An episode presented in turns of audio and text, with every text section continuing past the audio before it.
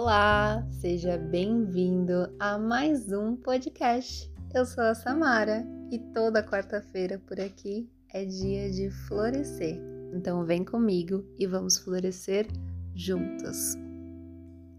Bom, hoje eu vim trazer uma reflexão de algo que eu acredito que seja muito importante nós pensarmos, que é sobre as nossas relações e eu não digo só das nossas relações amorosas, mas nossas relações com todas as pessoas. E a minha pergunta é: o quanto você tem se doado para o outro? Quanto você tem dado de si para as outras pessoas? E o quanto tem sobrado para você? Quanto que você tem doado do seu tempo para os outros? E quanto tempo você tem para você. Muitas vezes na nossa vida, e na maioria das vezes, nós colocamos as outras pessoas como uma prioridade. Nós colocamos nosso trabalho, nossas famílias, nossos amigos, nossos chefes, todas as pessoas como uma prioridade. E você? Onde fica no meio disso tudo? Você tem doado 100% de você? Todo o seu tempo? Quanto sobra para você no final do dia? O quanto fica para você? E o quanto você tem recebido de volta dessa doação? Quanto de energia, de carga tá ficando para você?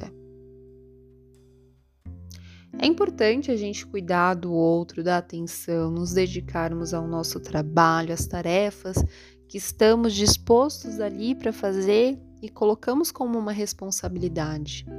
É importante a gente ir atrás das nossas metas, dos nossos objetivos, mas também é importante a gente priorizar nossa saúde, nosso bem-estar. É importante fazer essa compreensão do quanto você está doando e o quanto está ficando para você. Porque assim como tem pessoas e coisas importantes na nossa vida, nós também precisamos ser. Então, quanto você tem se doado para você? Quanto tempo te sobra para se cuidar, para se olhar, para pensar sobre suas emoções, sentimentos? Quanto que você tem parado para cuidar de você por um momento, por um instante? Quantas horas do dia você dedica a si mesmo? Sem pensar no outro, apenas em você. Pensa nisso. Para faz, para fazer essa reflexão essa semana. Quanto você tem se doado para os outros e o quanto que te sobra do que você doa. O quanto de energia tem ficado para você. O quanto você tem se cuidado.